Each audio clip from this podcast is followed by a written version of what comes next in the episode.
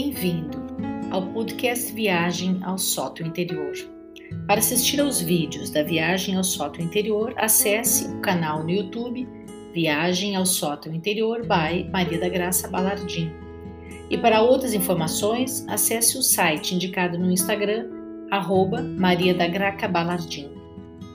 Este é o episódio 21. Qual é a causa da infelicidade? Será que é possível ser feliz mesmo em situações de pobreza e extrema carência? Será que infelicidade é o contrário de felicidade?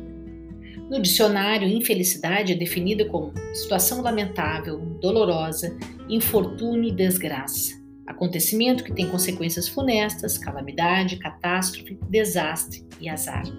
E felicidade, por sua vez, é estado de uma consciência plenamente satisfeita, satisfação, contentamento, bem-estar, bom êxito, acerto, sucesso e sorte. Por definição, a felicidade refere-se, na maior parte dos elementos, a um estado pessoal interior, enquanto que a infelicidade é definida como algo externo, um acontecimento fortuito do qual não participamos. Sabemos, porém, que todas as situações por que passamos têm uma lição para nos ensinar, não acontecem por acaso. Têm uma função importante. No entanto, se considerarmos apenas os significados do dicionário, desgraça, infortúnio, calamidade, tais acontecimentos serão considerados como ocorrendo à revelia do indivíduo, mesmo um azar. Uma calamidade e um desastre são considerados assim por conta dos efeitos nefastos que têm sobre as pessoas atingidas, efeitos estes que acontecem em uma esfera física ou emocional, isto é, provocam algum tipo de dor, a filosofia, porém, nos ensina que a dor é pedagógica. Há uma lição em cada situação e nada acontece por acaso, sorte ou azar. Já sabemos que não há sorte ou azar porque nada no universo acontece de modo aleatório. Há sim uma conjugação de elementos que unidos provocam uma situação para corrigir os rumos que estamos seguindo, no caso de acontecimentos que causam dor ou para fortalecer a consciência de que estamos no caminho certo. Portanto, a infelicidade é uma consequência de nossos próprios comportamentos, desviados de nosso rumo, de nossa missão. E aqui há referência a comportamentos de outras vidas também, segundo a filosofia clássica, assim como a sabedoria oriental do Antigo Egito e da Índia. A sabedoria oriental nos ensina que há uma grande ordem no universo, o Dharma, um plano de ação que se traduz numa lei universal e que contém infinito número de leis especiais. Esta lei é também chamada de sentido da vida e é a direção da senda da evolução. Por trás de tudo que acontece está o Dharma, que é a causa e o fim de tudo. Todos os fenômenos e os seus encadeamentos de ação e reação são a expressão dessa lei.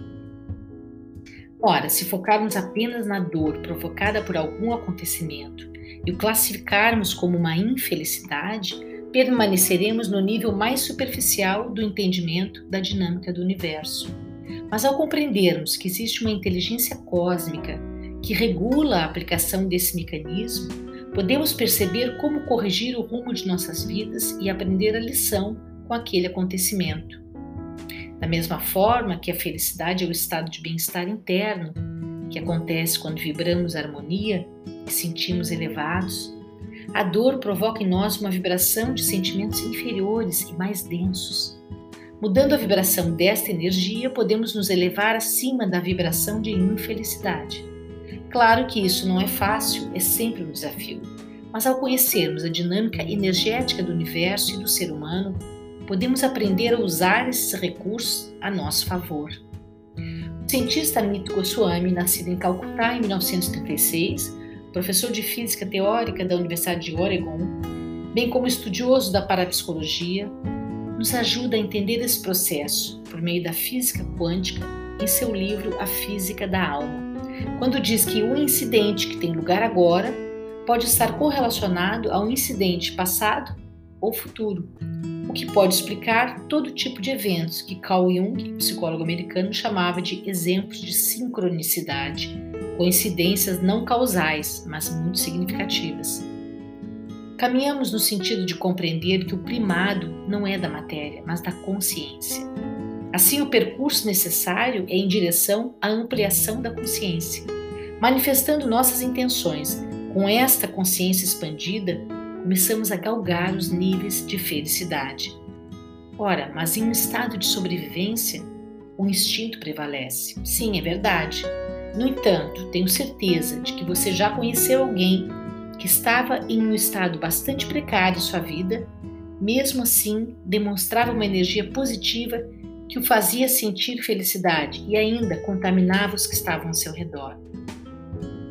Se lembrarmos que a felicidade é um estado interno e, segundo Amit Goswami, é um modo de viver com a consciência expandida, em que o ego ou o eu não é o mais importante, podemos compreender por que pessoas que têm carências relacionadas ao mundo material, ao corpo físico, ainda assim podem manifestar felicidade.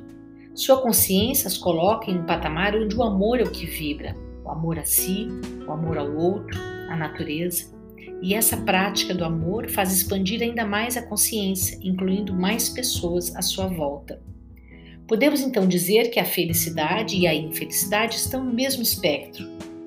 Apenas há uma consciência expandida em um ponto do espectro e uma consciência restrita no outro ponto do espectro gerando os estados de felicidade e infelicidade. Ao estar em um ponto desse espectro de infelicidade, gera-se um círculo vicioso. Quanto mais infelicidade é sentida, mais infeliz se torna a pessoa. O oposto também é verdadeiro e é o círculo virtuoso. Quanto mais feliz está uma pessoa, mais expandida fica sua consciência, mais amor e felicidade ela manifesta. Que estratégias podemos criar para nos mantermos no círculo virtuoso na maior parte do tempo? Esse é o tema do próximo episódio. Eu espero você. Obrigada.